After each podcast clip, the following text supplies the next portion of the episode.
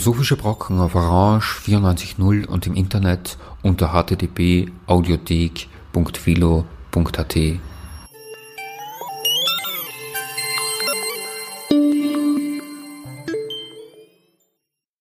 Einen schönen Nachmittag. Bei einer weiteren Folge der Philosophischen Brocken begrüßt Sie Andreas Kirchner. Heute geht es um Alain Badiou. Alain Badiou ist, ja, wer ist Alain Badiou? Am besten Sie machen sich selbst einen ersten Eindruck mit folgendem Originalton. It's finished. We are in a new sequence, which is, is it possible to create a new framework in which the idea of a collective society, uh, of a communist society, in the original sense of the word is possible, or we cannot do that. Do you And believe it is possible? I think it is.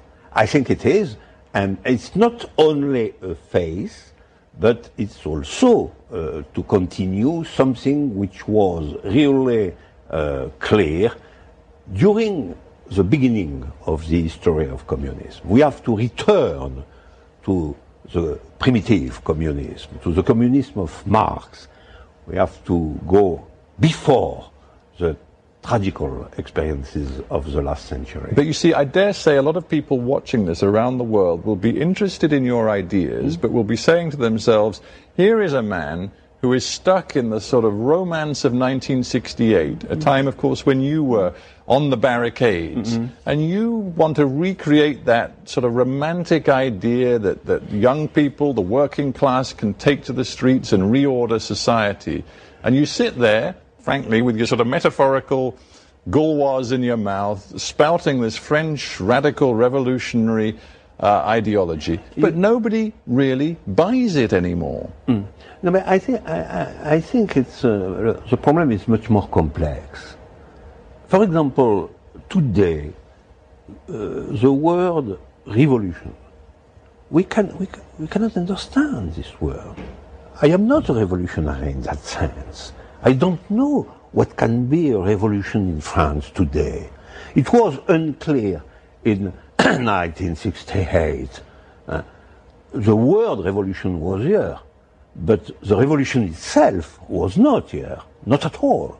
Nobody knows what is the signification of the word revolution today. But if it's not And about, so it if it's is not why about, we have to begin by something else, not revolution and so on, but by uh, uh, an, an abstract idea first, an abstract conviction concerning the communism as such, that is the possibility of something else than the world as it is. Wer also ist Alain Badiou? Jemand, der, wie wir aus diesem BBC-Interview von 2009 gehört haben, mit einer abstrakten Idee beginnt. Sein Beitrag dazu ist das dreiteilige Werk Sein und Ereignis. Es wurde seit den 1980er Jahren in Abstand von je etwa einer Dekade publiziert. 1988, 2006 und der letzte Teil 2018. Später mehr zur Einordnung Badious in die französische Philosophie. Wir sind heute nicht nur französisch unterwegs, die Sendung basiert nämlich auf Gedanken zweier Wiener Philosophen, Herbert Rachowitz und Peter Zeilinger. Beide haben sich letztes Jahr am Institut für Philosophie an der Universität Wien getroffen, um über Badiou zu reden. Es werden dabei wichtige Begriffe in dem Werk von Badiou entfaltet. Mannigfaltigkeit, Ereignis, Subjekt, Wahrheit und Politik. Die Begriffe werden getestet mit ganz unterschiedlichen Fällen, die Auferstehung Jesu, die Französische Revolution und der Nationalsozialismus. Bevor wir in das Gespräch schrittweise einsteigen, möchte ich noch zwei historisch-biografische Details erwähnen, die zu einem gewissen Grad erklären, warum ich diese Sendung editiere und warum Herbert Rachowitz und Peter Zeilinger die richtigen in Wien sind, um über Badiou zu reden. Dabei spielt das Jahr 2009 eine wichtige Rolle. Vor genau zehn Jahren, im Wintersemester 2009, wurde Badiou zum ersten Mal in Wien an einer Vorlesung am Institut der Philosophie im größeren Rahmen behandelt. 2009 fand außerdem die Uni Brand-Bewegung statt. Ich war zu der Zeit Student an der Uni Wien und bin durch diese Umstände zu Badiou und zu den Uni Brand-Protesten gekommen.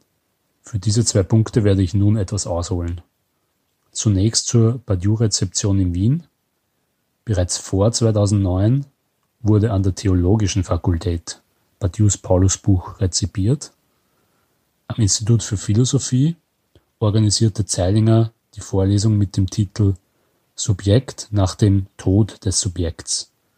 Dort wurden verschiedene Autoren, die mehr oder weniger zum Poststrukturalismus zählen, behandelt. Darunter war auch Badiou. Dort wurden seine auf Mengentheorie basierte Ontologie und auch sein Ereignisdenken in etwa zwei Einheiten vorgestellt und mit dem Denken von Emmanuel Levinas verglichen. Herbert Rachowitz initiierte dann 2011 einen Lesekreis zu Badious Sein und Ereignis. Seitdem wurde in dem Blog Quatsch in unregelmäßigen Abständen immer mehr Beiträge zu Badiou verfasst. Diese Praxis hält bis heute in unterschiedlicher Intensität an. In Folge gab es auch Lehrveranstaltungen am Institut für Politikwissenschaften, unter anderem zu Badious Übersetzung von Platos Staat. Sowohl Herbert Rachowitz als auch Peter Zeilinger haben Artikel zu Badiou publiziert. Einige dieser Artikel finden Sie in der Beschreibung dieser Sendung in der Philosophischen Audiothek. Das zweite historisch-biografische Detail ist Uni Brand. Der größte Hörsaal der Uni Wien, das Audimax, wurde besetzt. Das war, wie erwähnt, ebenfalls im November 2009. Bei Uni Brand wurde protestiert, getwittert und gestreamt. Forderungen wurden entwickelt und Arbeitsgruppen gebildet. Was hat das nun mit Badiou und dieser Sendung zu tun? Herbert Rachowitz als auch Peter Zeilinger, die Sie nachher zu Badiou hören werden, waren beide bei Uni Brand anwesend, um ein Referat zu halten. Rachowitz und Zeilinger beziehen sich mehr oder weniger explizit auf den Slogan Bildung statt Ausbildung. Damit antworten beide auf das Ereignis Uni. War Uni ein Ereignis? Das ist keine Frage, die man im Kommentarmodus beantworten kann, sondern wenn man Badiou folgt, ist das eine Frage, bei der man ein Wagnis eingeht, wenn man es als Ereignis bestimmt und nicht nur als erklärbare Folge von Umständen. Ich war damals ein Sympathisant von Uni Brand und lud Zeilinger ins Audimax ein.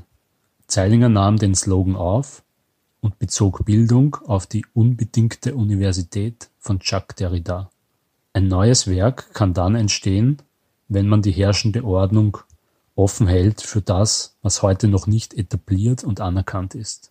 Wenn das Establishment aber durch exzessive Reglementierung die Bewegung stoppt, kann nichts Neues entstehen. Man bekommt mehr vom selben, das heißt eine Reproduktion des Bestehenden. Herbert Rachowitz, zu dieser Zeit Mitglied des Senats der Universität Wien, und als Vorsitzender der Curricularkommission mitverantwortlich für die Umsetzung der Bologna-Reform in den Studienplänen, hielt ebenfalls ein Referat bei den Protestierenden. Für ihn öffnet der Slogan Bildung statt Ausbildung eine Opposition, die sich nicht mit den eigentlichen Forderungen der Protestierenden deckt. Die eigentliche Forderung wäre nämlich, dass es eine bessere Balance gibt zwischen Ausbildung und Bildungsmöglichkeiten also Freiräumen, um einen Prozess der Selbstverständigung und Selbstbestimmung einzuleiten. Bildung ist keine Forderung, sondern ist etwas, für das man selbst verantwortlich ist, im Rahmen der Möglichkeiten, die von der Gesellschaft und der Universität geschaffen werden. Im Rahmen ist vielleicht zu viel gesagt, es geht um eine Verwendung dieser Möglichkeiten. Und im Wort Verwendung steckt ja auch die Wende. Bildung statt Ausbildung war ein medienwirksamer Slogan vor dem Hintergrund der Bologna-Studienreform. Doch hat er geholfen, etwas von dem schillernden Begriff Bildung zu realisieren? Wenn man genauer hinschaut, kann man erstens die Trennlinien zwischen einer guten Bildung und einer dumpfen Ausbildung nicht so leicht ziehen. Und zweitens kann man, gerade wenn es um Bildung geht, nicht generell beantworten, ob Uni Brent erfolgreich war. Ich denke, viele der Protestierenden haben sich durch dieses Ereignis als agierende Subjekte entdeckt und Unterschiedliches daraus gemacht. Es liegt nicht einfach am Ereignis und dem Slogan, sondern vor allem daran, wie die Menschen, die im Status quo, das heißt in dem Fall im Universitätsbetrieb waren, geantwortet haben. Das ist vielleicht schon eine Warnung für die bedenkenlose Verwendung eines Ereignisbegriffes, der bei Badiou zum Teil ausgeklügelter ist.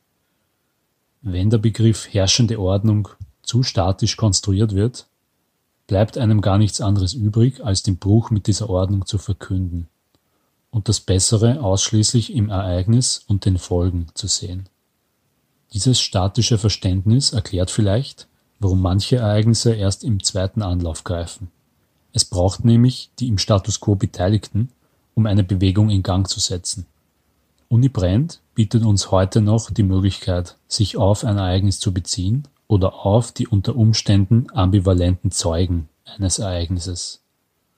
Und dann ist es an den Hörerinnen, Konsequenzen zu ziehen, wenngleich diese nicht unbedingt disruptiv daherkommen müssen.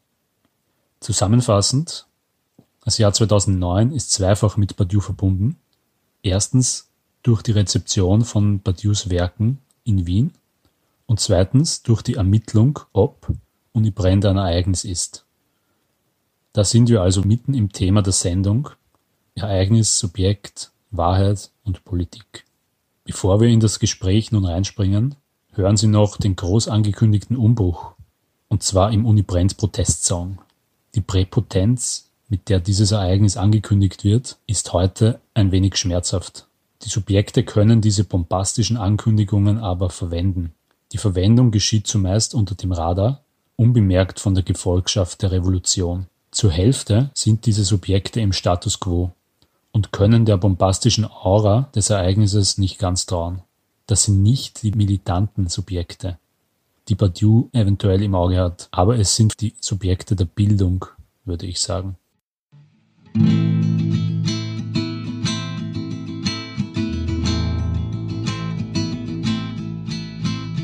Komme, was kommen mag, sei was das sein mag, von hier wird uns niemand vertreiben. Vorwurf kann treffen, kein Urteil uns schaden, was wir besetzt, hat uns schon gehört.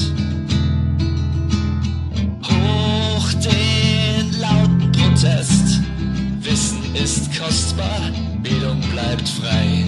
Wir bleiben ewig, das Plenum ist unsere Festung, die Basis sind wir. Ihr seid uns sonderbar, teilnahmslos, unnahbar und doch ist es unser aller, die brennt. Lasst sie euch zeigen, es könnte wer wunderbar, anders als heute, frei ungebremst. Hoch nun die Schultern geschlossen, zusammen statt Kleingeist, beflügelt und frei. Wir bleiben, komme was befreit haben, hat uns lang gehört. Was wir befreit haben, hat uns schon gehört. Ihr seht nur Grenzen stehen, die niemals untergehen. Wir reden von hier mit der ganzen Welt. Wir sind das Netz, die Stimme, das Megafon. Schließt euch der Sache an, der Raum bleibt besetzt.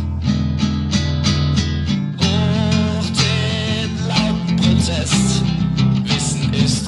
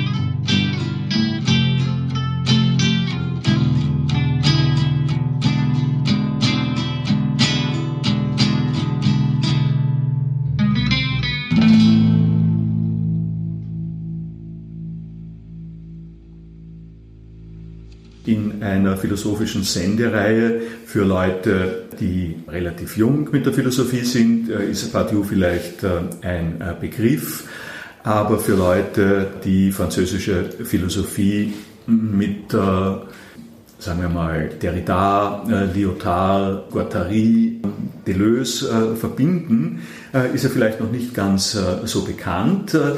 Darum sollten wir am Anfang vielleicht ein bisschen was sagen darüber, wo Badiou herkommt, was seine philosophische Ausgangsposition ist. Und da wird wahrscheinlich sinnvoll sein, zwei bekannte, etablierte Philosophen zu nennen, nämlich Jean-Paul Sartre und Althusser. In diesem Zwiespalt, kann man sagen, zwischen einer existenzialistischen, marxistisch-existenzialistischen Position und einer marxistisch-strukturalistischen Position, wie Althusser sie vertreten hat. Ja, also ich würde auch sagen, also das Althusser kann man auf alle Fälle ähm, äh, nennen. Ob jetzt ähm, äh, Sartre die große äh, Position ist, mit der er sich auseinandersetzt, ist die Frage.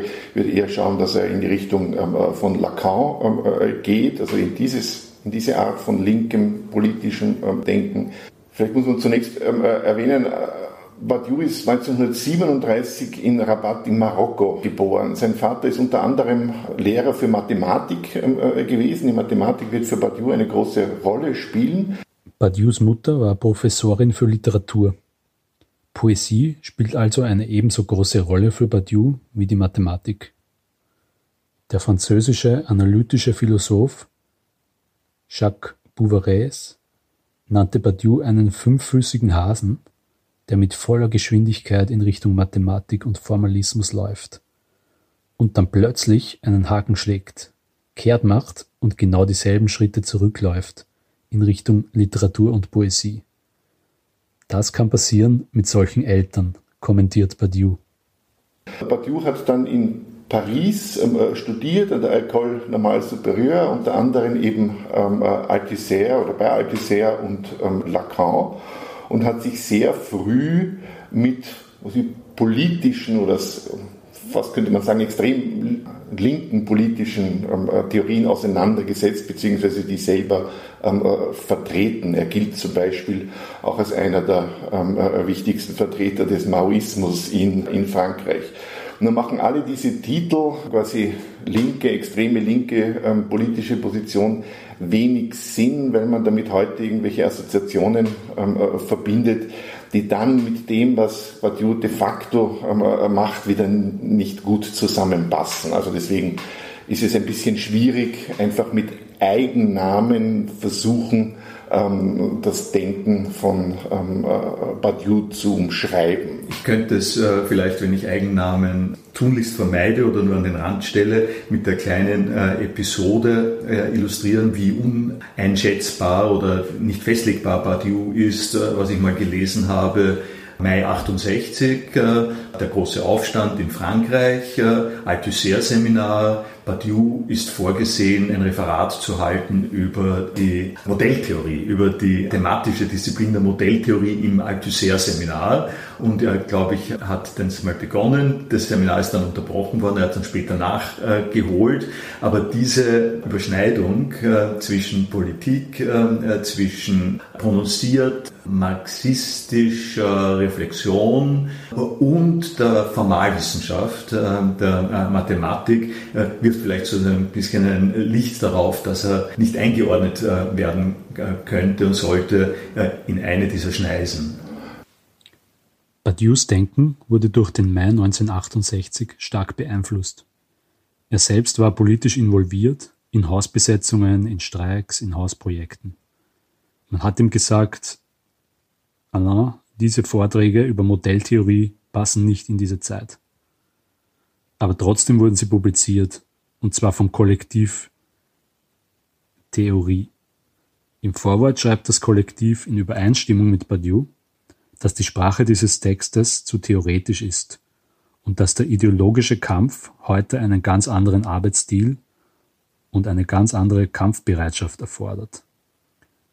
Zitat Es geht nicht darum, ein Ziel anzustreben, ohne es zu treffen.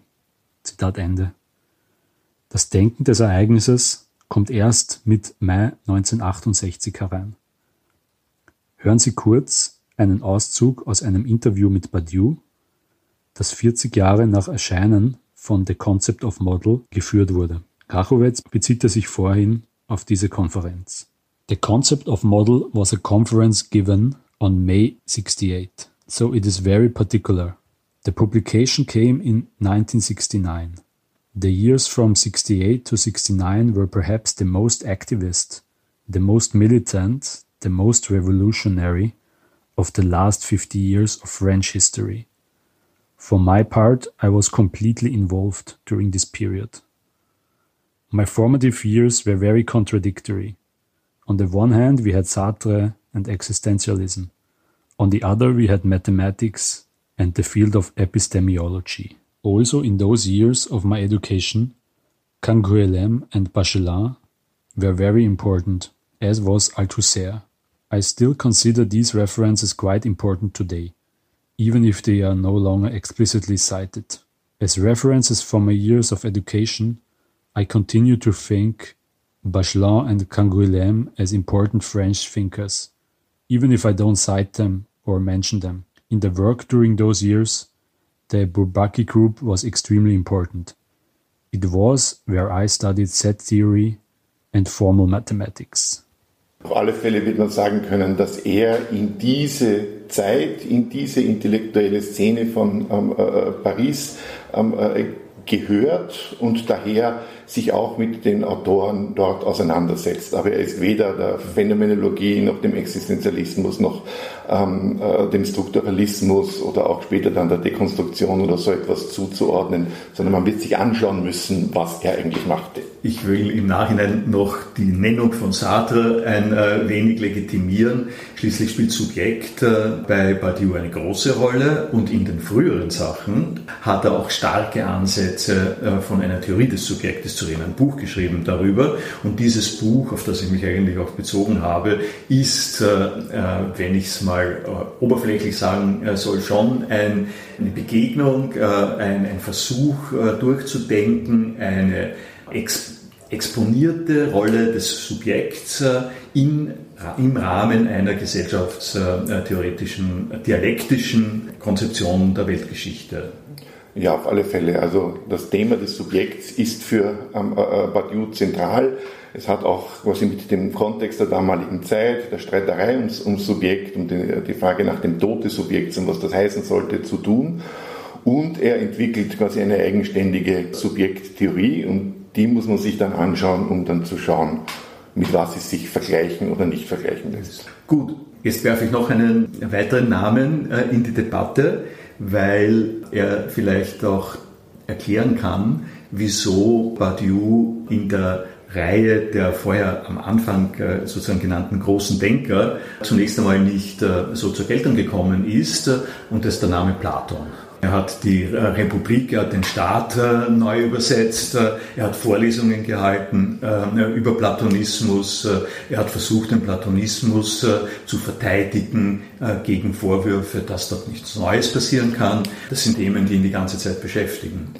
Das kommt zum Teil aus dem mathematischen Kontext natürlich, weil der Platonismus eine immer wieder äh, attraktive Position äh, für Mathematiker, Formalisten äh, ist.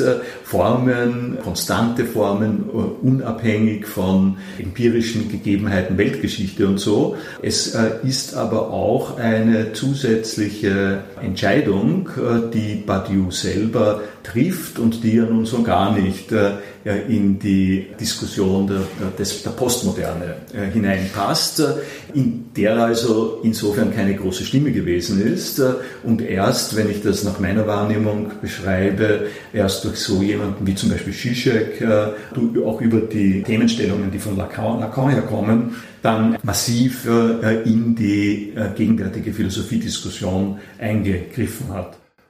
Und da ist Platon einer der Forschungsschwerpunkte Badius. In seinem Philosophischen Manifest von 1989 schreibt er, dass das 20. Jahrhundert im Anschluss an Nietzsche antiplatonistisch war. Für Nietzsche stand die Initiative darin, den Begriff der Wahrheit zu verwerfen. Für Badiou steht fest, dass Nietzsches Diagnose heute im 21. Jahrhundert umgewendet werden muss. Philosophie existiert nur, wenn der Wahrheitsbegriff am Leben gehalten wird. Wahrheit, eine neue Idee in Europa. Das ist der Slogan, den Badiou verwendet. Und was daran neu ist, soll durch Mathematik deutlich werden.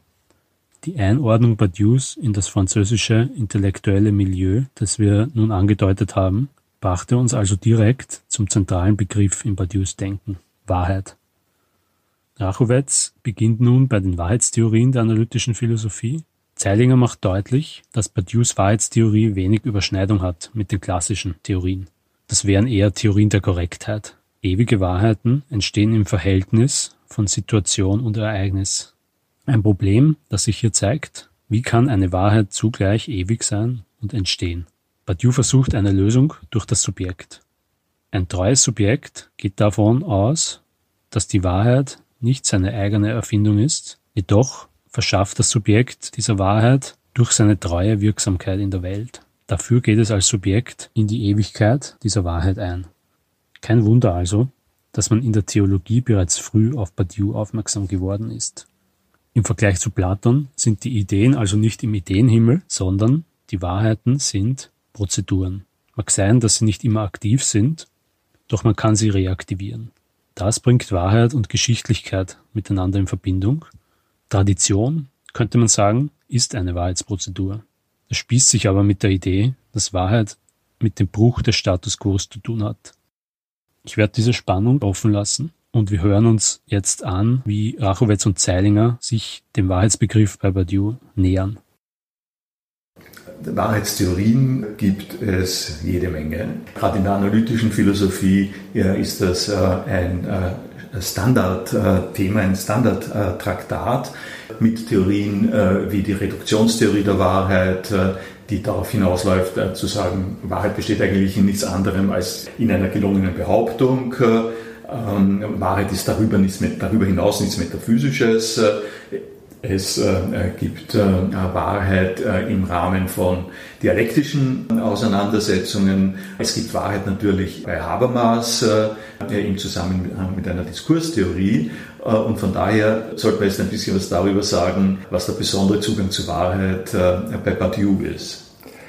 Ja, also ähm, das Thema der Wahrheit ist vor allem deswegen interessant bei der Betrachtung von ähm, dem Werk von, von Badiou, ähm, dass man daran erkennt, dass es hier nicht um irgendeine Art von Beliebigkeit gehen wird, nicht um irgendeine Art von bloßer Hinterfragung, wo dann zum Schluss nichts überbleibt, sondern es wird hardcore um eine Wahrheit gehen. Nur, und jetzt ähm, äh, kommt man dann zu den eigentlichen Themen von, von Badiou, Wahrheit wird bei ihm ähm, äh, mit dem, was er das Ereignis nennt, ähm, äh, äh, verbunden.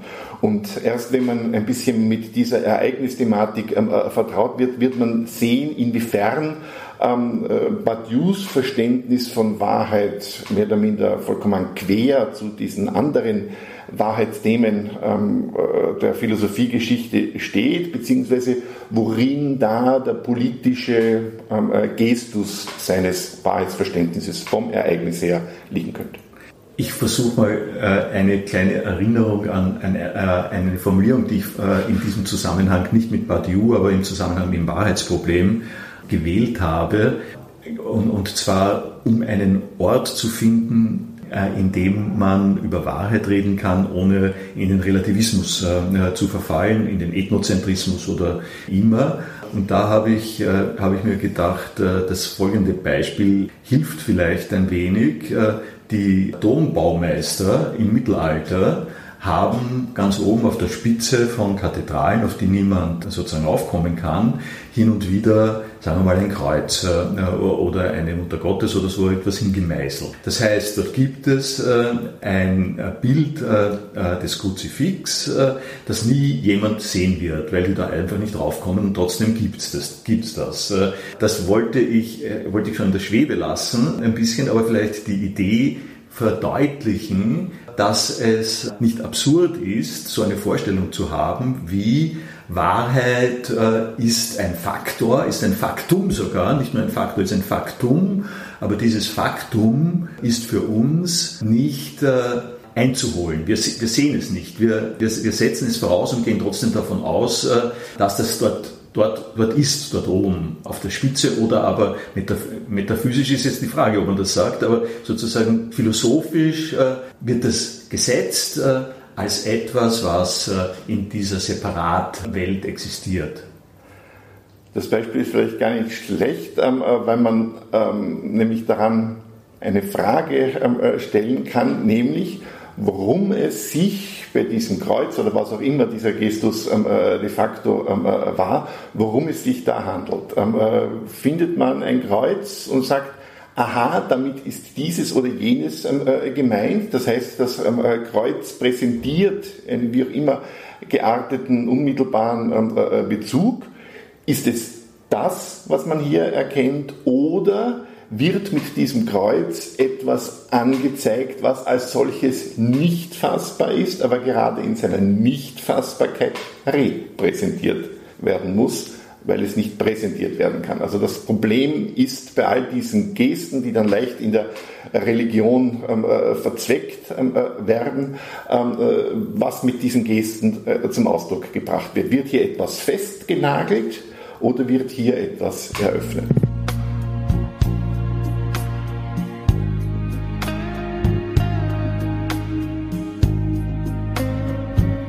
The birds they sing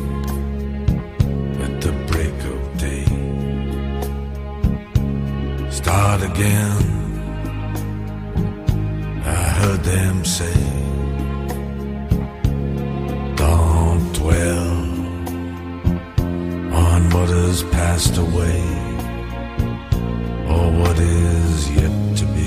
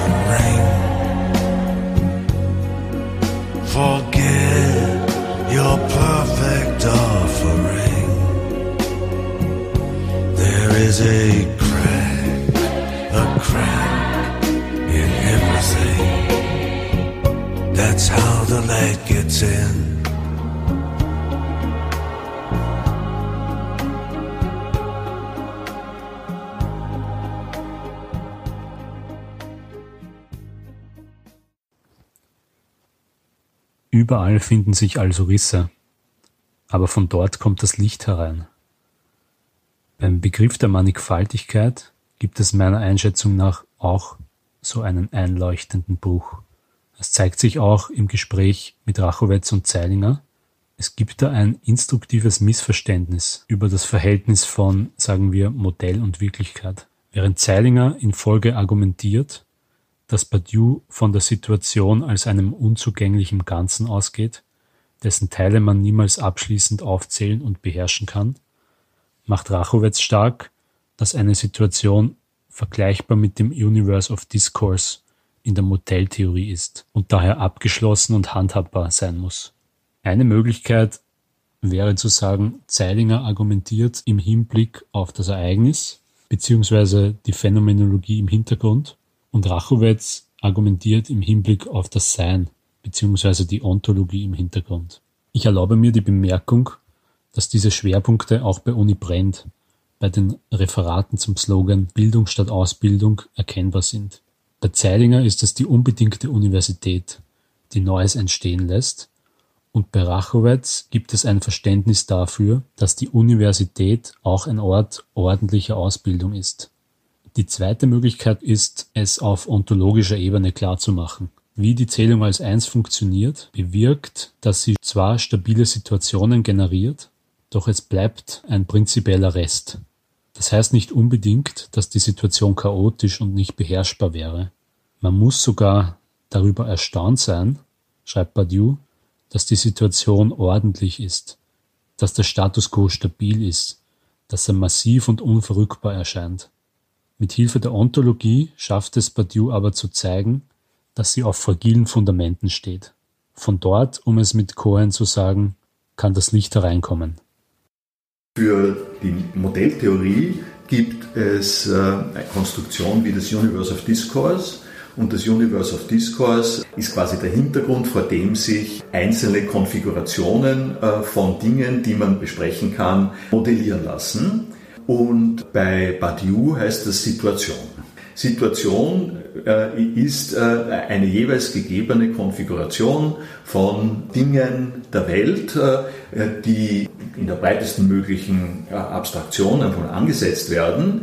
Und die äh, Frage, die du gerade jetzt angesprochen hast, äh, mit lässt sich nicht repräsentieren, lässt sich nicht präsentieren, so, diese Frage hat jetzt die Gestalt, dass man sagt, äh, in diesen Situationen gibt es einerseits Dinge, die sich präsentieren lassen und dann gibt es aber etwas, äh, was sich nicht präsentieren lässt. Äh, und dieses, was sich nicht präsentieren lässt, ist nicht beschreibbar, direkt beschreibbar. Das ist jetzt genau das, was du gesagt hast, nämlich jetzt aufdenke ich. Du kannst, du kannst dem keinen Namen geben, du kannst es nicht fassen, aber es ist merkbar, sagen wir mal so. Es ist merkbar in der Abwesenheit. Wäre das äh, ein Zugang? Ich weiß, auf was du hinaus möchtest, nur jetzt müssen wir anfangen, äh, quasi auf die äh, Formulierungen aufzupassen. Ähm, wenn man auf der einen Seite sagt, es gibt das, was sich ähm, quasi präsentieren oder identifizieren lässt und es gibt das, was sich nicht präsentieren ähm, lässt, dann ist die zweite Formulierung äh, ungenau, weil es das eben nicht gibt. Deswegen muss man äh, sich jetzt schon langsam ein bisschen auf die Terminologie von ähm, Badiou ähm, äh, einlassen. Eine Situation kann man quasi ganz alltäglich ähm, äh, verstehen. Was auch immer man alltäglich als Situation beschreibt, besteht aus mehreren ähm, äh, Elementen. Also es, es gibt da eine Vielfalt. Ähm, Badiou ähm, äh, betont aber, dass es sich bei dieser Vielfalt um eine Mannigfaltigkeit handelt und nicht um eine Pluralität. Und der große Unterschied besteht darin, dass eine Pluralität, oder zumindest kann man diesen Begriff auf diese Art und Weise definieren, eine Pluralität aus vielen Einzelelementen ähm, äh, äh, besteht, während eine Mannigfaltigkeit nicht nur aus sehr vielen, sondern aus einer nicht bestimmbaren Anzahl von Elementen ähm, äh, besteht. Das heißt, das, was wir zum Beispiel den den Sand am Strand ähm, äh, nennen ja, oder die Wassertropfen im Meer, die wären keine Mannigfaltigkeit, weil man sich eigentlich, wenn man genug Zeit hat, die Zeit nehmen könnte, um jedes einzelne Sandkorn ähm, äh, zu zählen. Das heißt, es geht Badiou darum, eine Situation durch eine Vielfalt ähm, äh, zu beschreiben, der man auf keine Art und Weise Herr werden kann. Also auch nicht statistisch und auch nicht chaostheoretisch oder sonst äh, irgendetwas. Das heißt, er beschreibt als eine, eine Situation als eine Mannigfaltigkeit, in der die einzelnen Elemente nicht endgültig identifiziert werden können, beziehungsweise wenn man es dennoch tut, erneut bei der Betrachtung jedes einzelnen Elementes eine neue Mannigfaltigkeit aufgeht. Äh, wie kann man dann die Situation beschreiben? Die Beschreibung einer Situation ähm, äh, benennt er also mit einem mathematischen oder einer Mathematik angelehnten Begriff, nämlich als Zählung als eins. Genau. Also eine Beschreibung würde darin bestehen, dass man einen bestimmten Raster über etwas drüber legt, ähm, äh, so wie die Statistik zum Beispiel. Die Statistik hat es nicht mit ähm, äh, Mannigfaltigkeit zu tun, sondern mit einer Masse von Elementen, über die ein Raster gelegt wird und die dann irgendwie so gezählt werden, dass irgendwas rauskommt. Jetzt habe ich aber eine Schwierigkeit mit dem, was du vorher gesagt hast, weil dieses Zählen als eins, was in Wirklichkeit äh, ein bisschen idiosynkratische Beschreibung für Mengen, äh, Mengenformulierung ist, es ist das, was eine Menge tut, eine gewisse Anzahl von Elementen als eine Menge zusammenzufassen.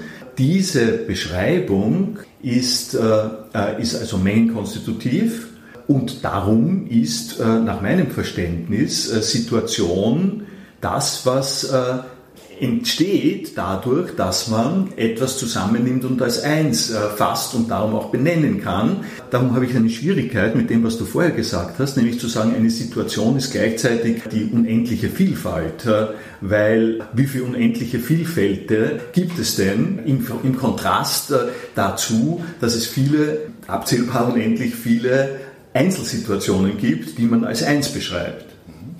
Jetzt in deiner, in deiner Beschreibung ähm, von Zählung als Eins und ähm, äh, äh, Situation hast du so formuliert, dass die Summe der verschiedenen Zählungen eine Situation beschreiben. Und insofern hast du vollkommen recht, da kann es dann auch nur eine endliche ähm, äh, äh Anzahl ähm, äh, geben, auch wenn die sehr groß ist. Und der Badiou macht es umgekehrt. Er geht nicht von den einzelnen Zählungen als eins ähm, äh, aus, um nachher die Situation zu beschreiben, sondern er geht davon aus, dass es eine Situation gibt, in der zwar ein ganzer Haufen von Zählungen als eins möglich sind, aber es keine Möglichkeit gibt, so viele Zählungen als eins zu vollziehen, dass deren Summe tatsächlich die Situation ergibt.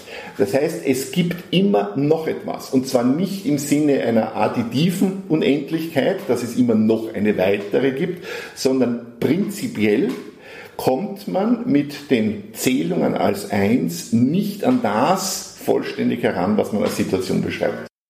Wie kann man mit den unterschiedlichen Herangehensweisen von Rachowitz und Zeilinger umgehen? Die zwei Möglichkeiten, die ich vorhin skizziert habe, möchte ich nun in diesem Einschub näher betrachten. Ich beginne mit der ersten Möglichkeit über die Unterscheidung von Situation und Welt beziehungsweise von Ontologie und Phänomenologie. Hören wir als erstes Badiou Presentation is a particular qualification at the level of situation. Presentation is synonymous with belonging. In a situation there is not only presentation but also representation, because we should not forget that there is also a state of the situation. They are not at all the same, presentation and situation. On the other hand, the entire effort of Logique de Monde has been to ask another question. Why is it that I speak about worlds? A world is not reducible to a situation, because if we look at being and event, a situation is a multiple. That's all. As such, with respect to a world, we have something that is already much more complicated. First, there is not simply a multiplicity, but there is an inaccessible infinity of multiplicity. And there is also a transcendental map of connections and relations. Zitat Ende. Es gibt im Werk von Badiou verschiedene Schwerpunkte. Die Idee des ersten Teils von Sein und Ereignis ist, dass Ontologie, die Lehre vom Sein, eine gewöhnliche Situation neben anderen ist, nicht etwas Esoterisches oder Geheimnisvolles, Entzogenes, und das, obwohl man nicht von der Existenz des einen, also von Gott, ausgeht. In der ontologischen Situation werden die allgemeinen Mechanismen der Zählung als eins dargestellt. Dafür braucht man eine klare Darstellung der Domäne vor der Zählung als eins. Und diese Domäne ist die inkonsistente Mannigfaltigkeit. Die Zählung als eins selbst bringt eine inkonsistente Mannigfaltigkeit zur Darstellung. Das heißt, macht sie konsistent. Diese konsistente Darstellung ist die Situation.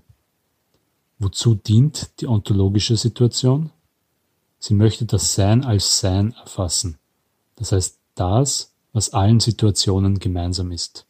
Ontologie geht, im Unterschied zu anderen Situationen, den umgekehrten Weg. Sie nimmt die konsistente Mannigfaltigkeit als Ausgangspunkt, um die inkonsistente Mannigfaltigkeit darzustellen, um als Modell jeder konkreten Situation zu dienen.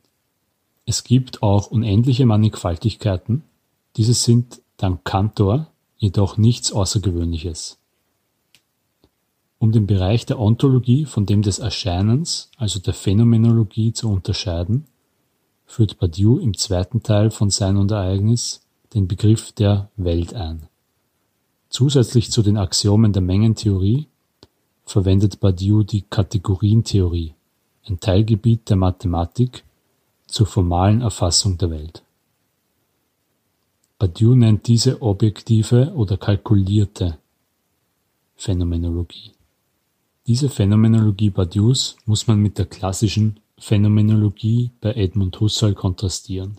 Bei dieser wird ein Gegenstand dadurch wesentlich erkannt, dass man die eigenen Stereotypen und am Ende sogar die tatsächliche Existenz des Gegenstandes neutralisiert. Die intentionalen Erlebnisse sind die Bausteine eines Phänomens. Um das Wesen des Gegenstands zu konstituieren, werden alle Vorannahmen ausgeblendet. Tradition, Wissen, kontingente Elemente des Gegenstands und am Ende sogar die Existenz des Gegenstandes.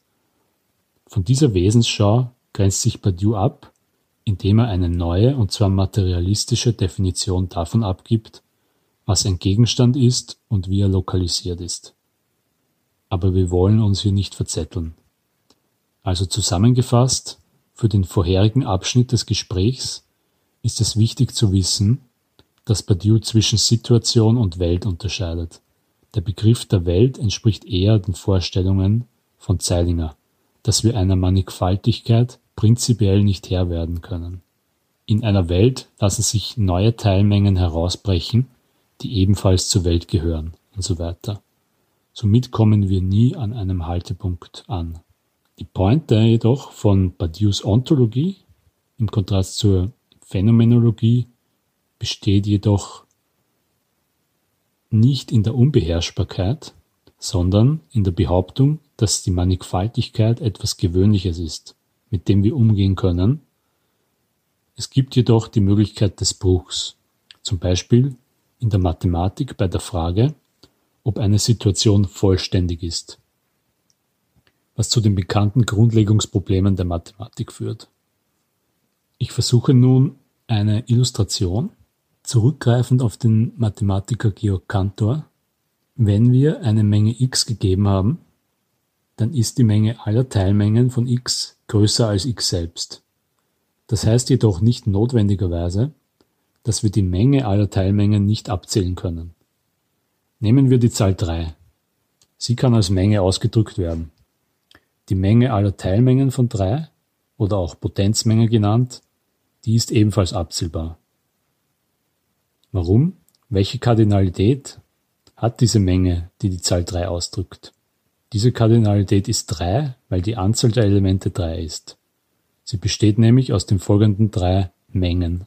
Die Zahl 0, die Zahl 1 und die Zahl 2.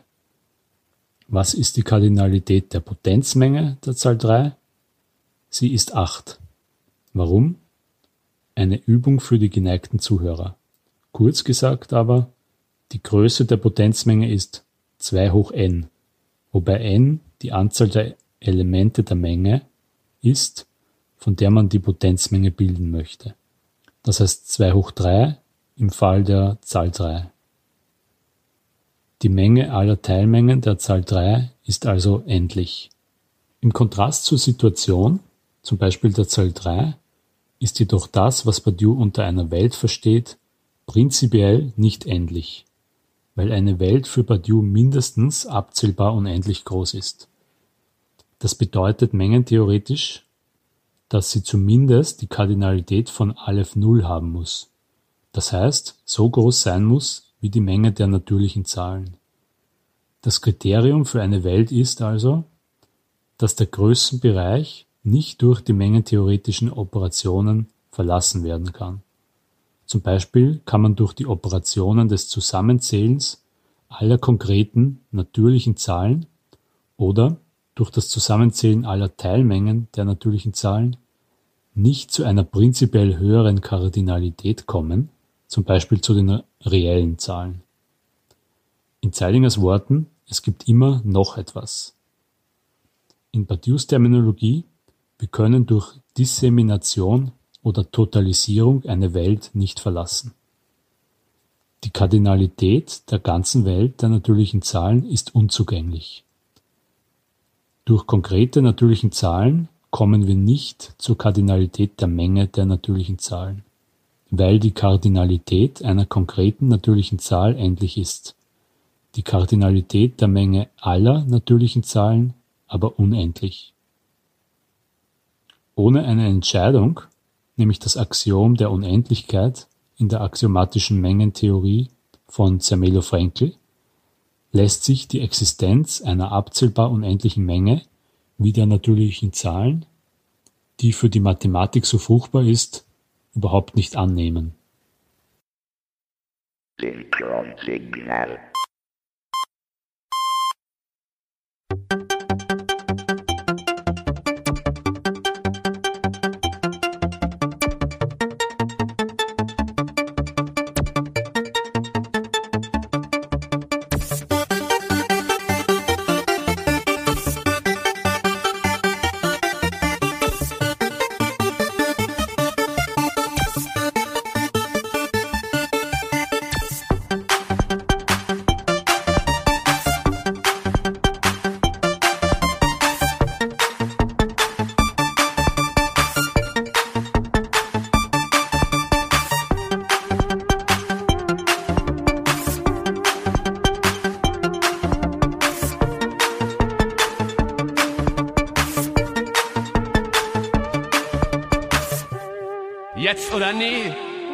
Fantasie, das neue Ziel, doch viel zu viel für einen Augenblick.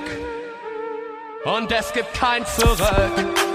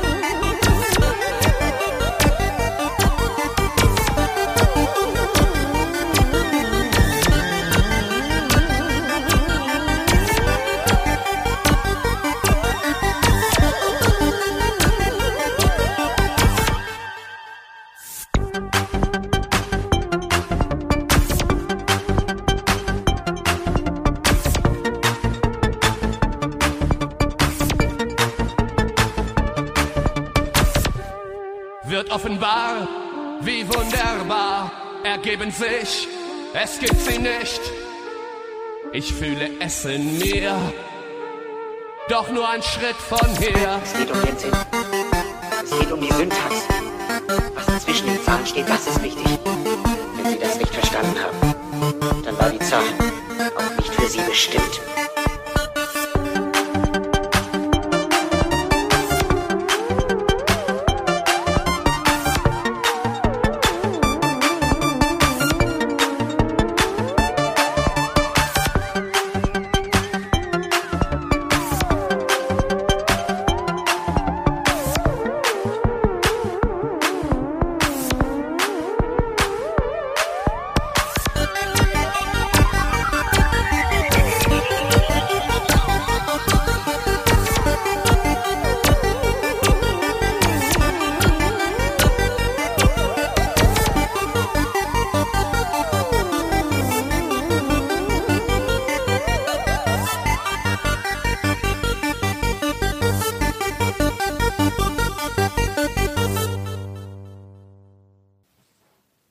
Nachteil der vorherigen Option ist, dass man für jede Herangehensweise eine eigene Domäne heranzieht, also Ontologie bei Rachowitz und Phänomenologie bei Zeilinger.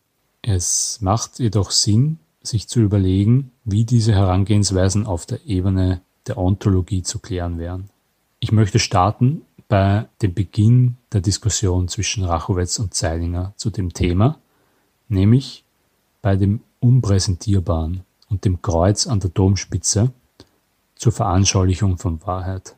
In der Terminologie von Badiou haben wir die konsistente Mannigfaltigkeit, die sich durch die Operation der Zählung als Eins ergibt. Was war vor der Zählung als Eins? Oder anders gesagt, worauf operiert die Zählung? Hier sind wir beim Unpräsentierbaren, beziehungsweise der inkonsistenten Mannigfaltigkeit. Die ist nicht präsentiert. Doch wie wissen wir von ihr?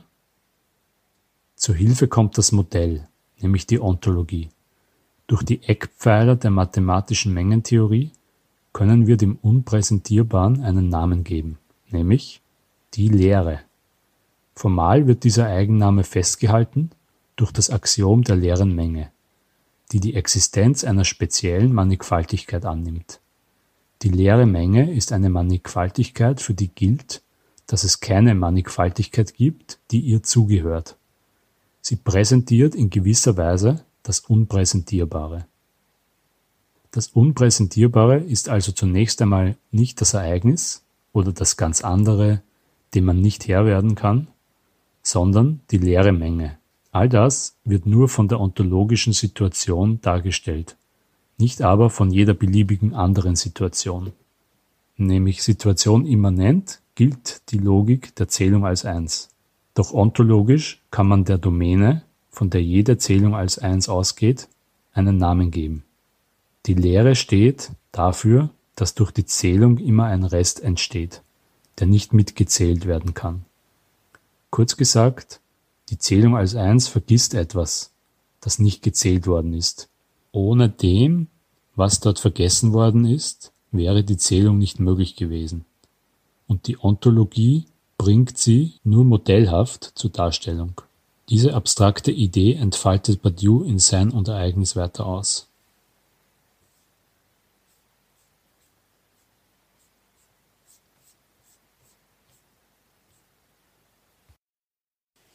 Die ontologische Situation stellt ein Modell für alle Situationen dar. Doch mit Ontologie alleine kann man keine Veränderungen der Welt erklären, zum Beispiel Umbrüche. Man kann den Kontext angeben, in dem ein Umbruch stattfindet. Darauf aufbauend kann Badiou skizzieren, wie Wahrheiten für ein Subjekt möglich sind. Ein wichtiger Begriff dafür ist die Ereignisstätte. Das ist ein besonderer, singulärer Teil der Situation, mit dem sich das Ereignis verbindet. Gehört das Ereignis nun zur Situation?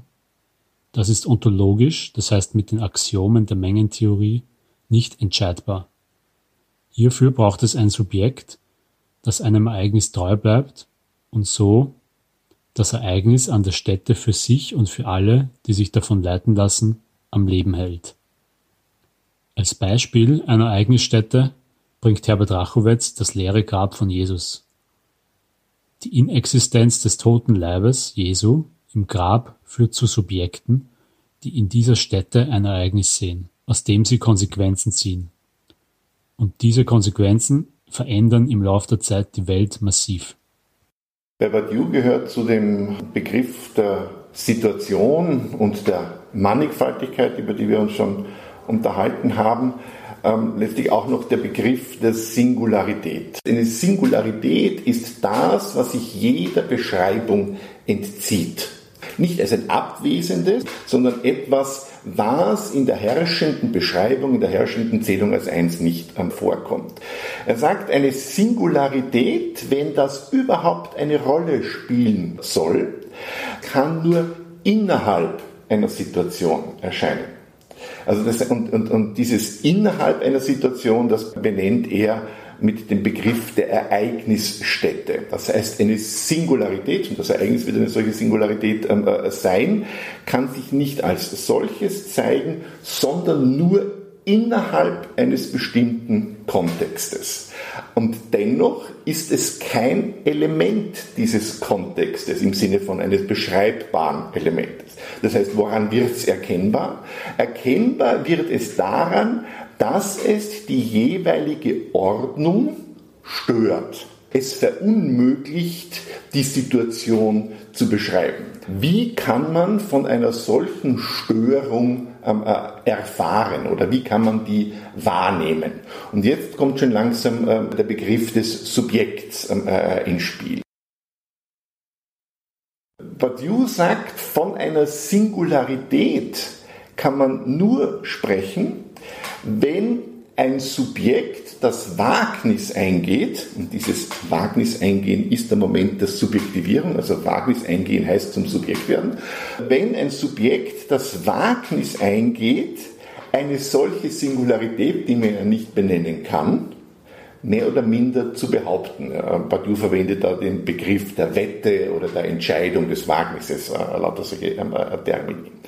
Also insofern ein Subjekt das Wagnis eingeht, ähm, äh, innerhalb einer Situation zu behaupten, dass da eine Singularität statt hat. Okay. Wie kann aber dieses Subjekt das in irgendeiner Form bewahrheit, beglaubigen, in irgendeiner Form vertretbar machen? Das Subjekt kann es nur dadurch, dass es, wiederum ein Terminus ähm, äh, von, von Badiou, interveniert in der herrschenden Ordnung. Das heißt, die Benennung des Ereignisses, also quasi die Erfindung eines Diskurses, der dem Ereignis in irgendeiner Form einen Namen oder eine Beschreibung gibt, muss so gestaltet sein, dass sie die bisherigen Prinzipien, nach denen die herrschende Ordnung aufrechterhalten ist, stört und durch selber durcheinander bringt aber natürlich jetzt nicht willentlich stört, ja, weil das Subjekt eben irgendwas nicht will, fängt es an, irgendwas anderes anzuhaften, weil das ließe sich psychologisch, psychoanalytisch oder wie auch immer erst wiederum beschreiben. Darum geht es nicht. Sondern insofern es einem Subjekt gelingt, innerhalb der herrschenden Ordnung einen Diskurs zu erfinden, der die herrschende Ordnung so durcheinander bringt, dass ersichtlich wird, dass da noch was anderes eine Rolle spielt das könnte möglicherweise dieses Kreuz an der Spitze der Kirche sein, wenn man sie nicht fundamentalistisch missversteht. Ähm, äh, insofern es einem Subjekt ähm, äh, gelingt, quasi den herrschenden Diskurs durch seine intervenistische Benennung, Badiou sagt, eine interpretierende Intervention zu verändern, insofern wird von einem Ereignis Zeugnis gegeben. Wie du das jetzt äh, beschrieben hast, hat sich mir äh, eine Frage geradezu unabweisbar aufgedrängt an dich. Äh, würdest du sagen, dass das leere Grab eine Ereignisstätte ist? Um es ein bisschen äh, auszuformulieren, das leere Grab ist sicherlich eine Stätte. Das leere Grab ist sicherlich etwas, was Subjekte dazu veranlasst hat, äh, in den Tod zu gehen für eine Wahrheit, die sie nicht äh, garantiert hat intervenierend für eine Erfahrung verbunden mit einer Ereignisstätte, die einer Wette gleichkommt, äh, für etwas, äh, was äh, verraten wird, wenn man es auf die falsche Art und Weise macht, was aber trotzdem deklariert wird und gelebt wird als eine, eine Wahrheit. Und wenn man von Singularität redet, ist es ein klassisches Beispiel für Singularität, weil das Gott Mensch wird, äh, das äh, gibt's äh, nur einmal. Ja? Das, ich meine, schon gibt es in anderen Religionen wahrscheinlich vielfältig, aber jetzt mal im christlichen Kontext ist das etwas, was einmal in der ganzen Weltgeschichte passiert ist. Insofern würde es die Bedingung einer Singularität erfüllen, die an einer Ereignisstätte erfahrbar wird. Wiederum wird man höllisch aufpassen müssen, wie man dieses Bild des leeren ähm, äh, Grabes hier versteht, so ähnlich wie vorher mit dem Kreuz auf der, ähm, auf der Spitze. Wenn man beim Begriff des leeren Grabes eh schon vorher weiß, ähm, äh, dass es hier um die Abwesenheit des inkarnierten äh, Christus gibt, dann ist gar nichts passiert. Dann ist es quasi bloß eine Story, auf die sich dann alle möglichen Leute zurückbeziehen. Und außerdem würde ein leeres Grab, also nur der Umstand, dass da nichts ist, auch, auch, für die erste Generation keine Art von Beweis bedeutet haben, ähm, äh, was eine äh, ernstzunehmende Theologie auch nie behauptet. Ähm, äh, das heißt, inwiefern könnte es sich um ein Ereignis handeln. Das kann man nicht am leeren Grab selber festmachen, sondern das muss man an den Konsequenzen festmachen, die Menschen mit dieser Rede, hier handelt es sich um ein singuläres Ereignis, äh, verbinden. Also, ob es sich um ein Ereignis äh, handelt, wird man daran erkennen, ob die Reaktionen der Subjekte, die sich darauf äh, beziehen, ob sich die neutral beschreiben lassen Wenn ja, dann ist nichts passiert, weil dann lässt es sich einfach beschreiben, äh, äh, psychologisch, äh, historisch, was auch immer. Aber insofern es quasi Menschen gibt, die durch den Bezug auf ein solches Ereignis wie zum Beispiel die Rede vom, vom leeren Grab plötzlich ähm, äh, Dinge an den Tag legen, die sich nicht beschreiben lassen, dann wird es interessant, weil man dann fragen kann, okay, was motiviert jetzt tatsächlich? Nicht die Rede vom leeren Grab, sondern die Rede vom leeren Grab wäre die interpretierende Benennung, die Intervention in die herrschende Ordnung. Ein Toter hat gefälligst irgendwo zu liegen. Ähm, das heißt, die Rede vom leeren Grab ist nicht das Ereignis, sondern wäre mehr oder minder die Ereignisstätte. Das also der Diskurs, an dem man erkennen könnte, dass es möglicherweise hier um etwas geht. Nur dieses möglicherweise wird man nie auflösen können, weder im positiven noch im negativen Sinn. Und nur wenn man es nicht auflösen kann, weder im positiven noch im negativen Sinn, dann hat es hier quasi ereignishaften Charakter. Wir haben diese Sendung begonnen mit dem Interview von Badiou über eine kommunistische Gesellschaft. Angenommen, eine Wahrheit entsteht tatsächlich dadurch, dass ein Subjekt das Wagnis eingeht, einem Ereignis, das im Status quo nicht akzeptiert ist, treu zu bleiben, dann haben wir das Problem, dass es nicht nur ein Subjekt gibt, und das heißt, es gibt mehrere Weisen, einem Ereignis treu zu bleiben. In einer Gemeinschaft entstehen Konflikte. Wie geht man innerhalb von Badiou's Theorie mit diesen Konflikten um? Die Antwort im Christentum ist die Anerkennung mehrerer Autoritäten. Gott ist nicht einfach Einzigkeit, sondern Dreieinigkeit.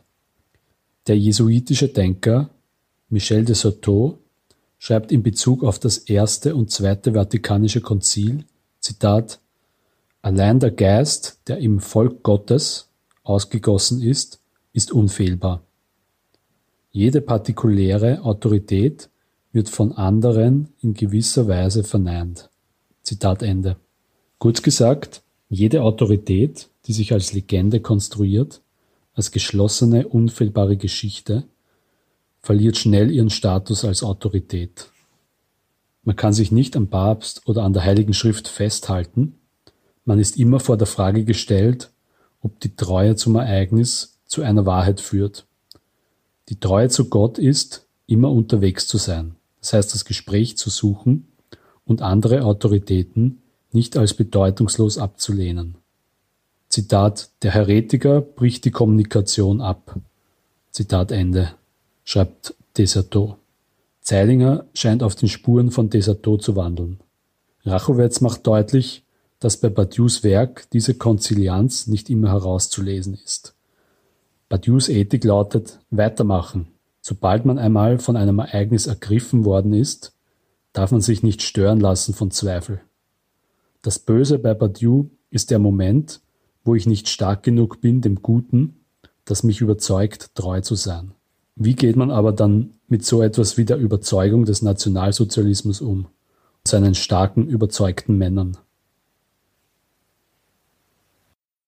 Gegenwärtige aufgeklärt, aufklärerische demokratische Konsens ist, äh, dass wir in einer inhomogenen, äh, multidimensionalen Gesellschaft äh, leben, in der es absolute Wahrheitsansprüche nicht äh, zu durchsetzen gibt. Äh, man kann vielleicht noch einverstanden sein damit, äh, dass die unter die Religion fallen, dass das sozusagen feste Überzeugungen sind, die das Leben des Menschen leiten und die sich unterscheiden von unterschiedlichen Gruppen. Aber wenn die miteinander leben wollen, wie wir das in den westlichen gemischten Gesellschaften machen, dann müssen die, um leben zu können miteinander, müssen sie Kompromisse schließen. Kompromiss ist das äh, das Gebot äh, einer, einer multidimensionalen gegenwärtigen Politik. Das ist nun etwas, was Badiou gar nicht aushält. Zunächst einmal kurz zum Subjekt. Wichtig ist zu sehen, dass bei Badiou das Subjekt nur jene Person ist, die einen solchen interventionistischen Diskurs führt, die sich also auf eine Singularität bezieht. Das heißt, derjenige, der innerhalb der möglichen herrschenden Ordnung agiert, ist für Badiou kein Subjekt. Die politische Konsequenz quasi dieses Subjektverständnisses besteht ähm, äh, darin, dass das Subjekt es wagt, in der Situation etwas zu behaupten. Ähm, äh, Badiou nennt das dann eine Wahrheit. Dieser Diskurs, der da jetzt erfunden wird, um das Ereignis zu repräsentieren, stellt eine Wahrheit dar, indem das bezeugte Ereignis plötzlich erkennbar wird, als Motivation erkennbar wird und Konsequenzen nach sich ähm, äh, zieht. Wie viele von solchen Singularitäten und wie viele von solchen Konsequenzen gibt es und was passiert, wenn diese Konsequenzen nicht zusammenpassen? Okay, wieder müssen wir etwas aufpassen. Wie viele Singularitäten gibt es? Geht nicht, weil sich Singularitäten nicht zählen lassen. Das heißt, die Rede von der Singularität muss eher über die Formulierung eines Kriteriums und nicht einer Abzählung äh, stattfinden. Also ich kann nicht quasi schauen, wie viele Ereignisse ähm, äh, es in der abendländischen Geschichte schon gegeben ähm, hätte, aber ich kann mir jene Diskurse anschauen in der abendländischen Geschichte oder in welcher Geschichte auch immer, die dem Kriterium ein Ereignis zum Ausdruck zu bringen, entsprechen. Das heißt, ich kann die Ereignisstätten zählen, aber nicht die Ereignisse. Das heißt, die Frage, ob es nur eine Singularität, nur ein Ereignis oder viele ähm, äh, gibt, die macht überhaupt keinen Sinn. Es macht aber politisch enorm viel Sinn, ähm, äh, zu sagen, wenn wir von einer politischen Entwicklung äh, sprechen wollen, wenn wir das Politische nicht bloß als die Verwaltung einer wie auch immer gearteten herrschenden Ordnung verstehen wollen, wo wir quasi mit Kompromissen ähm, äh, möglichst wenig Konflikte ähm, äh, erzeugen. Also wenn wir Politik nicht so verstehen wollen, dann wird es interessant, ähm, äh, so etwas wie eine politische äh, Geschichte eigentlich von dem her verstehen zu müssen, was die jeweiligen Ereignisdiskurse da einbringen. Und zwar keiner bringt die Vollständigkeit rein, sonst hätten wir ja schon wieder ein, ein, ein fertig gedachtes System. Aber das Politische findet dort statt, wo die herrschende Ordnung, man könnte jetzt sagen im Benjaminschen Sinne, aufgebrochen wird auf das hin, was noch nicht repräsentiert ist. Deutschland erwache ist äh, eine Formulierung, äh, die für sich beansprucht hat, eine Singularität zu sein. Wenn sich Hitler dorthin gestellt hat und eine Vision an deutschen Wesen soll die Welt genesen äh, zu formulieren, dann hat er, eine, äh, hat er sozusagen Konsequenzen gezogen daraus. Äh, er hat eine große Gefolgschaft äh, gehabt und er hat unglaublich viel Unheil angerichtet, genauso wie die Kreuzzüge sprechendes Unheil angerichtet haben oder aber die katholische Mission äh, in Lateinamerika. Ich will das jetzt nicht aufzählen, also äh, das ist schon klar.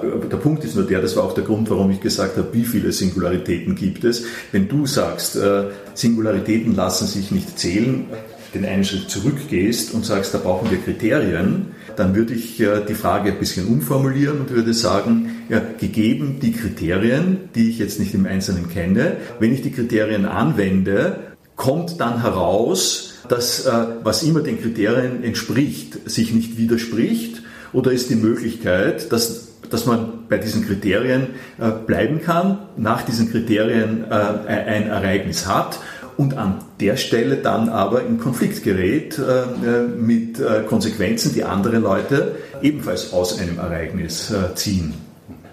Jetzt hast du den Begriff des Kriteriums so eingeführt, als ob man aufgrund von Kriterien zu einem Ereignis kommen äh, könnte. Ja, genau. Äh, aus, dass man es findet, dass man, dass man beurteilen kann, was ein, was ein Ereignis ist. Äh, eben, die Frage, was beurteilen heißt. Ähm, äh, quasi vorweg beurteilen, ob das ein Ereignis ist oder nachträglich beurteilen, ob es sich hier um ein Ereignis handelt. Aber kurz mal zu dieser, ähm, zu dieser Deutschland-Erwache-Geschichte. Ähm, Der Haken an dem Satz ist nicht die möglicherweise gewagte Struktur, ähm, die, die man damit verbinden äh, könnte, sondern das Problem ist einfach der Name Deutschland. Weil da weiß schon wieder einer was. Da weiß schon wieder jemand, wer zu erwachen habe. Und dadurch ist es kein Ereignis. Das heißt, ähm, äh, Deutschland erwache spricht ein bereits vorgegebene Ordnung an, führt da einen Imperativ ein. Das heißt, hier wird kein Wagnis äh, gesetzt, sondern hier wird mehr oder minder ein Befehl gegeben, auch wenn sich das zunächst anders anhören könnte. Äh, Badiou würde so etwas ähm, äh, als Trugbild des ähm, äh, Ereignisses bezeichnen. Ein Trugbild oder ein Terror findet für ähm, Badiou dann statt, wenn ein Diskurs scheinbar von einem Ereignis spricht, dieses Ereignis aber nicht mit einer Lehre, mit einer Unbestimmbarkeit verbindet, sondern mit einer Identifikation. Und in diesem Falle wäre es der Name Deutschland. Das Kerygma, von dem Bultmann ausgeht, Jesus, Christus ist auferstanden, nennt auch jemanden. Das heißt, es wäre auch ein Druckbild. Deswegen kommt es immer auf diesen Modus an, den ich schon beim leeren Grab und beim, beim Kreuz erwähnt habe. Dem Satz alleine kann ich nicht ansehen, quasi, ob er ein Ereignis bezeugt oder Aber nicht. das gilt auch für Deutschland der Wache. Das kann ich dem Satz, ich kann in beiden Fällen. Christ, Jesus Christus ist auferstanden, hat eine Massenmobilisation äh, ausgelöst. Äh, und zwar nicht äh, als die Aussage, da ist irgendetwas, wir können es nicht sagen und trotzdem machen wir eine Geschichte darüber, sondern die Geschichte ist gemacht worden unter be direkten Bezug auf eine historische Person, die einen Namen hat und für die eine Treue eingemahnt wird. Die Gemeinsamkeit ist nicht so offensichtlich, wie es auf den ersten ähm, äh, Blick ausschauen ähm, äh, könnte.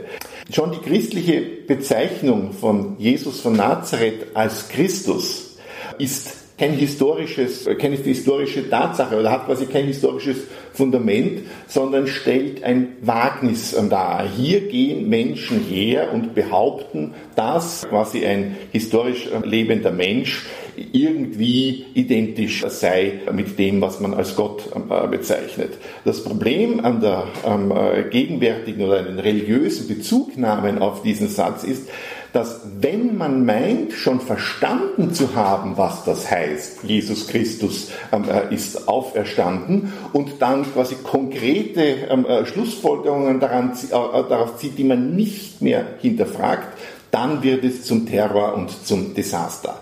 Erst dann, wenn der Wagnischarakter ja, deutlich wird, wenn man schnallt, was es heißt, einen Menschen mit etwas in Verbindung zu bringen, was nicht als solches menschlich sein kann, dann fragt sich warum, was sollte es eigentlich heißen? Und wer in diese Richtung geht, wird quasi keine, ähm, äh, keine fundamentalistische Bewegung mehr in Gang setzen. Jetzt kommen wir noch auf die Zeit und ich schließe da jetzt gleich, gleich an und bleibe bei dem religiös-theologischen Beispiel. Nun ist es so, dass die katholische Kirche sich als immer unterwegs selber versteht. Das würde ja, scheint mir ganz gut zu dem passen, was du sagst. Äh, abgesehen von Fehlformen, äh, von Missgeschicken und so weiter, haben Theologen, die wissen, wovon sie reden und auch natürlich Gläubige, die wissen, äh, wovon sie reden, immer gesagt, wir sind unterwegs, wir haben noch keine Garantie, wir sind aber unterwegs zu einer Erlösung, die wir noch nicht haben und die wir vor allem dann verspielen, wenn wir sie sozusagen schon kaufen können, wenn wir glauben, wir haben sie fest in der Tasche. Ist das nicht in einer ersten Annäherung, äh, das, wovon du redest. Die Kirche wird in ihrer Unternehmung durch die Geschichte ausgehend von Anfangsbotschaft äh, beschrieben als etwas, was sich nur dann richtig versteht, wenn sie das nicht in der Tasche hat, sondern wenn die äh, Prophetie, Verheißung eingelöst werden wird. Ich würde gerne aus diesem religiösen Beispielen rauskommen, weil das nicht der Diskurs ist, den Badiou eigentlich strukturell führt. Er führt quasi einen politischen Diskurs. Aber ich weiß, auf was du temporal da hinaus möchtest und möchte das jetzt einfach äh, auf der politischen Ebene zeigen. Ich komme nochmal zurück auf das Subjekt, das innerhalb einer herrschenden Situation das Wagnis eingeht, ein Ereignis zu bezeugen und daraus quasi Konsequenzen äh, formuliert.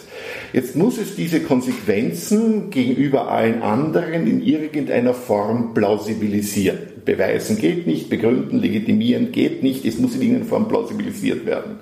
Und das passiert wiederum im, im Modus quasi eines Wagnisses oder der Wette oder der Entscheidung, welche Begriffe Badiou da auch alle ähm, äh, verwendet. Und dieser Modus des Wagnisses, des Bezeugens, Zeugnis ist auch einer, einer der Begriffe, den er verwendet, dieser Modus des Zeugnisses hat eine bestimmte Temporalität, nämlich diejenige des Futur anterieur, beziehungsweise das, was wir als das Futur 2 nennen. Also die Rede von einer Zukunft ohne damit eine Vertröstung in irgendeiner Form zu meinen, also nicht der Aufschub, ich werde irgendwann einmal in Paris sein, sondern die Rede von einer Zukunft, die bereits eine Rolle spielt. Und das wäre quasi der entsprechende Modus für das Bezeugen eines Ereignisses. Das bei einem Ereignis redet man wie folgt. Dies wird ein Ereignis gewesen sein. Also eine Behauptung, aber nicht eine abstrakte Behauptung, sondern eine, in die sich das Subjekt hineinlegt. So quasi, ich gehe das Wagnis vor mir und vor euch ein, zu behaupten, dass das, von dem ich hier rede, tatsächlich ein Ereignis gewesen sein wird, beziehungsweise sich als ereignishaft herausgestellt haben wird. Was heißt das? Ich gehe das Wagnis ein, zu behaupten, dass die Konsequenzen, die ich hier versuche zu ziehen, dazu führen, dass die herrschende Situation so verändert wird, dass etwas, was bisher nicht darin vorkommt, plötzlich erkennbar werden kann. Also tatsächlich das zu repräsentieren, präsentieren geht nicht, das zu repräsentieren, was als solches nie identifizierbar wird. Und plötzlich wird es konkret, weil plötzlich ähm, äh, kann man das Subjekt, also denjenigen, der auf diese Art und Weise ähm, äh, äh, redet, die ganze Zeit danach fragen, okay, und in der Situation, wie willst du das sichtbar, sichtbar werden lassen? Was folgt nun daraus? Auf welche Art und Weise sollen wir nun politisch ähm, agieren? Es läuft also darauf hinaus, das, was in der Zukunft quasi repräsentiert sein soll, bereits jetzt in der Gegenwart zu repräsentieren, zu bezeugen, ohne dadurch eine Sicherheit an den Tag legen zu können. Also sich mehr oder minder an jenem politischen Akt zu binden, der das, was ein Ereignis gewesen sein wird, zum Ausdruck gebracht haben wird. Was die doppelte sagen wir, Offenheit hat, die eine Offenheit ist, dass das, worauf man sich jetzt dann de facto festlegt, äh, aus der jeweiligen Situation nicht verstanden werden kann als ereignishaft dass andererseits das Ereignis nicht da ist, in diesem ganzen Zusammenhang nicht da sein kann, weil die Frage steht ja äh, überhaupt äh, im Raum, wer bezeugt denn dann, äh, dass das ein Ereignis sein wird, dass es ein Ereignis werden, werden wird. Weder jemand, der in der Situation ist, in die du es beschreibst, äh, kann zwar sich berufen darauf, dass es vorwegnehmend seiner Inspiration durch das Ereignis entspricht, kann es sozusagen nicht definitiv belegen, weil es in der Zukunft ist und weil er die Zukunft braucht dafür, dass es Ereignis genannt werden kann, dass es sozusagen Bestandteil der Ereignisgeschichte sein kann. Eine Ereignisgeschichte im Einzelnen kann sozusagen nur Ereignisgeschichte sein, wenn man Einblick ins Ereignis hat. Aber das Ereignis kann man auch nicht als Beleg darstellen. Das Ereignis muss man in Zukunft erwarten. Das heißt, es ist, äh, du sprichst in deinem Artikel von aufgespreizt, von einer aufgespreizten äh, Zeitmodifikation. Und diese Aufspreizung besteht doch darin, dass man auf der einen Seite einen Zukunftsmodus hat, der einem immer erst bevorsteht und auf der anderen Seite etwas, was man schon de facto tut, in diesen Zukunftsmodus fix hineinplant, von dem man nicht sagen kann, was er wirklich ist, weil er einem erst bevorsteht. An einer bestimmten Stelle deiner Ausführungen gerade eben hast du davon gesprochen, dass das Ereignis in der Zukunft liege. Das ist bei Badiou überhaupt nicht der Fall. Was in der Zukunft liegt, ist was anderes. Das Ereignis, gesagt, es ist nicht da ja, im Sinne der Ontologie, im Sinne quasi Element der Situation, kann ein Ereignis nicht da sein. Es ist aber auch nicht einfach nicht da, weil insofern, und das ist auch eine Formulierung von ähm, Badiou, ein Ereignis gibt es insofern ein Subjekt von ihm Zeugnis gibt. Das heißt, wenn niemand davon Zeugnis gibt, dann ist es tatsächlich nicht da. Insofern aber ein äh, Subjekt ähm, äh, von ihm Zeugnis gibt, ist es sehr wohl da, aber nicht als Ereignis, sondern als dieser neue interventionistische Diskurs. Deswegen spricht Badiou auch davon, dass diese politische Intervention in der herrschenden Ordnung den Charakter eines zweiten Ereignisses, besser wäre vermutlich eines sekundären Ereignisses hat. Das heißt, ein Ereignis innerhalb der herrschenden Situation, das von jenem Ereignis, das es motiviert hat, Zeugnis gibt. Das heißt, das Subjekt hat gefälligst zu einem Ereignis zu werden. Nicht zu diesem ursprünglichen, aber zu jenem, das die Ordnung stört. Und die, das, was man in der Zukunft erwartet, ist nicht das Ereignis, weil das wird ja auf diese Art und Weise hier eingeführt, sondern das, was man erwartet und worin die politische Verheißung äh, oder das politische Versprechen liegt, besteht darin, dass durch das Bezeugen dieses Ereignisses hier und jetzt eine neue Zukunft, eine veränderte Politik möglich wird. Das heißt, es geht darum, durch den Bezug auf ein wie auch immer vergangen gedachtes Ereignis in der Gegenwart zum Zeugen jenes Ereignisses zu werden, das dazu führt, dass sich etwas verändert. Und von daher kann dann Badiou an mehreren Stellen hergehen und versuchen, in der Weltgeschichte mehrere solcher Ereignisse oder eigentlich Ereignisstätten zu beschreiben. Und dann sagt er quasi, die französische Revolution wäre so etwas, oder äh, Spartacus oder Malamé oder Paul Celan oder Gödelsche Unentscheidbarkeitstheorien. Nur muss man aufpassen, die französische Revolution, wenn man sagt, sie ist ein Ereignis, ist nicht automatisch ein Ereignis, sondern die französische Revolution ist nur dann ereignishaft, wenn durch das, was sie bewirkt, tatsächlich etwas verändert wird. Wenn sie also bloß dazu führt, dass unter neuem Vorzeichen mehr dieselbe Ordnung wieder etabliert wird, aber eben unter anderen Vorzeichen, dann, ist die französische Revolution kein Ereignis. Das heißt, man muss dieses deutsche Wort insofern einführen. Insofern ein politischer Akt etwas sichtbar werden lässt, was in der bisherigen Ordnung nicht sichtbar war, Insofern ist es ein Ereignis. Insofern derselbe Akt das nicht tut, sondern erklärbar bleibt ähm, äh, aus, aus allen möglichen Dingen. Insofern sind diese Aspekte nicht ereignishaft. Das hatten wir von Anfang an mit dem Kreuz oder mit dem, äh, mit dem leeren Grab. Würdest du jetzt sagen, die französische Revolution ist ein Ereignis für die, die die, die Leute einerseits vom König befreit haben, äh, die dann gleichzeitig die Revolutionäre selber schaffrotisiert hätten, die dann mit Napoleon auf der Basis der französischen Revolution ein Kaisertum äh, aufgebaut haben. Es fällt mir ein bisschen schwer, äh, jetzt die Identitätsbedingungen von äh, französischer Revolution ist ein Ereignis zu verstehen. Deswegen würde ich diesen Begriff auch nicht verwenden. Also ich würde davon nicht sprechen, nicht um der französischen Revolution das Ereignishafte abzusprechen, sondern weil es zunächst ähm, relativ schwierig ist, einen Diskurs zu formulieren, der das, was da historisch passiert ist, tatsächlich in seiner Ereignishaftigkeit sichtbar werden lässt. Da müsste man sich jetzt verschiedene Theorien, politische Theorien anschauen, welche von denen es schafft, das Ereignishafte an der französischen Revolution tatsächlich politisch fruchtbar werden zu lassen. Das waren die philosophischen Brocken. Herbert Rachowitz und Peter Zeilinger sprachen über Alain Badiou. In Anbetracht des Risikos der Trugbilder des Ereignisses Schließen wir mit einem Song von The Clash (Soll man bleiben oder gehen?). In der Philosophie kommt diese Unentschlossenheit mit dem Begriff der Aporie. In der Politik, in der Liebe, in der Kunst, in der Wissenschaft werden die Aporien hoffnungsvoll in eine Richtung aufgelöst. Bis zum nächsten Mal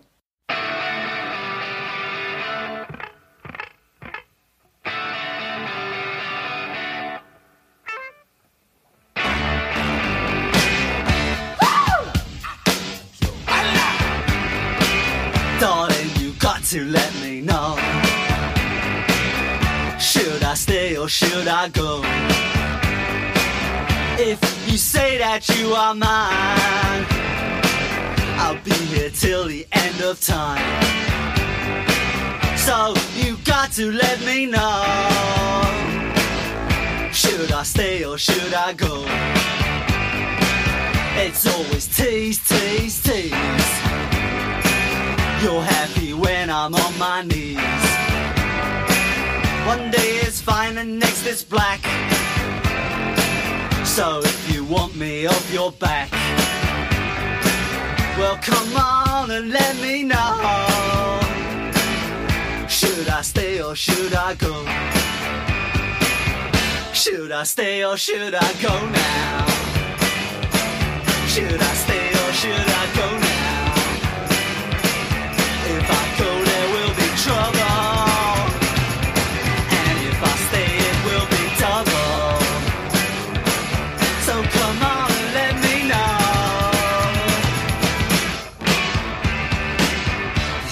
These indecisions bugging me. Indecision, they molest If you don't want me, set me free.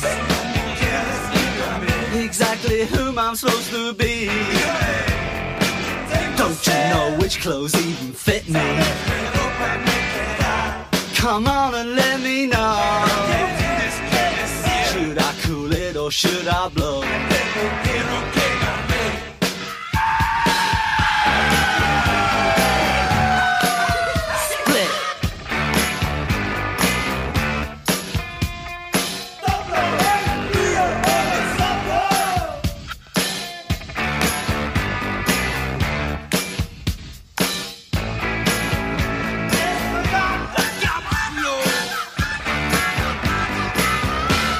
I stay or should I go now?